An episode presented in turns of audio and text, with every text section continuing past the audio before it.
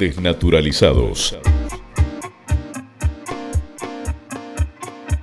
Una mirada antropológica del COVID-19.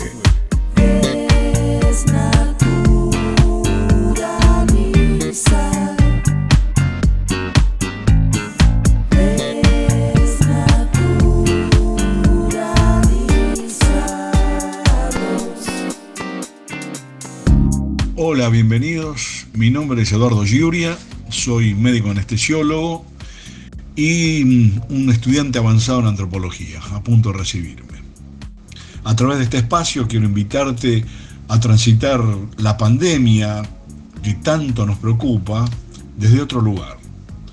Darle una mirada menos médica, menos cientificista y más humana.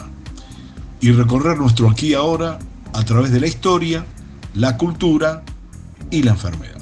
Lo que menos quiero hacer es hablar de ella y sí de hombres y mujeres que nos enfermamos, de la sociedad que puede enfermarse, del factor humano.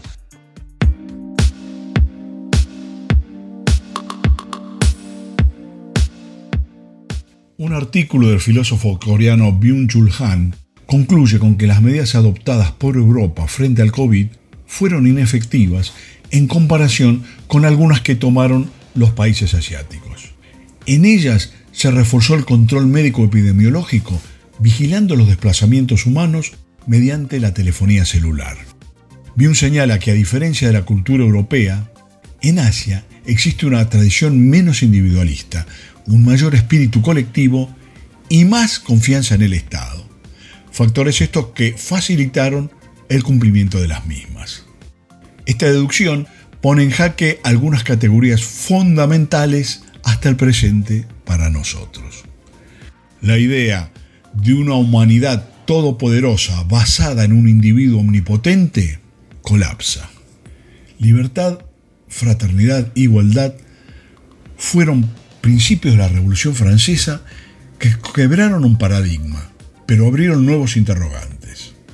La contradicción libertad-igualdad es tan solo uno, quizás el más importante. Una sociedad de seres en absoluto ejercicio de su libertad es contradictoria con otra de plena igualdad. En ella, la libertad individual no podría ejercerse en forma absoluta. Cualquier incremento de la misma desborda sobre la equidad y viceversa. Sin entrar en el problema de la colonización y el reparto del mundo por las potencias dominantes, que alguna vez habrá que considerar, la contradicción libertad-igualdad movilizó a Occidente, entre otras cosas, porque dividió a la sociedad entre quienes poseían el capital, que ejercían la libertad de movilizarlo, y el mundo del trabajo, que demandaba igualdad.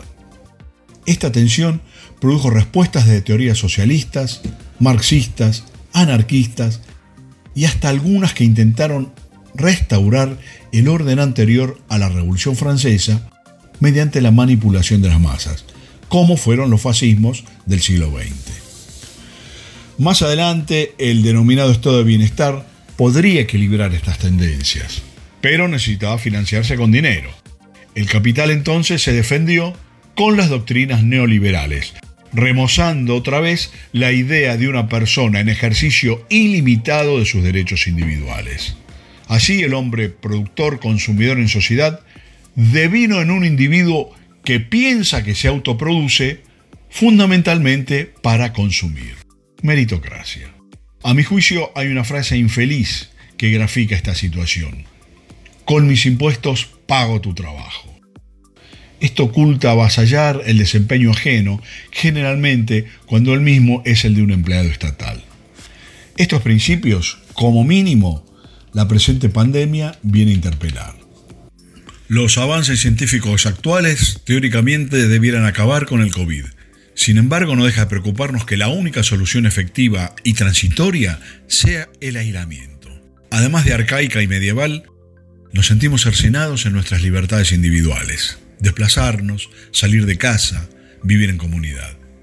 Y en un punto encierra la falacia de la igualdad. La medida es igualitaria, pero su cumplimiento devela las condiciones en que los diversos segmentos de nuestra sociedad lo llevan a cabo y discrimina entre quienes vivimos en condiciones de confort y quienes sufren marginalidad pobreza y aislamiento.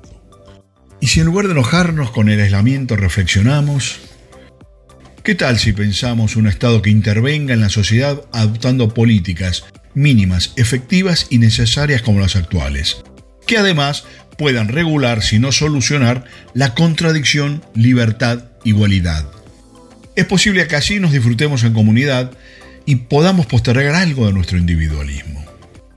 Y si relativizamos la asociación avance tecnológico igual progreso y lo detenemos un poco más en los valores humanos, no es seguro que nos protejan del COVID, pero sin duda la solidaridad, tener en cuenta al otro, acorta esta distancia angustiante. Al fin y al cabo somos seres humanos y sociales por definición. Necesitamos mantener contactos con ese otro.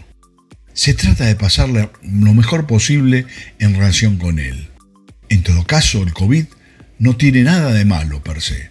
Tal vez tan solo venga a demostrar las injusticias del mundo que hasta aquí construimos. Muchas gracias. Desnaturalizados. Una mirada antropológica del COVID-19.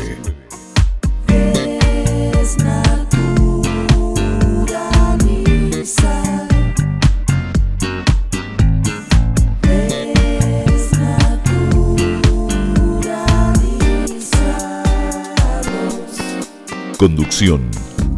Eduardo Yuria. Locución. Luis Caballero. Tema original. Desnaturalizados de Asimut. Producción general y edición. Eleonora Yuria. Dirección de radio. Carlos Santillán. Una realización de Radio Municipal Saigüeque. Centenario. Neuquén. Argentina.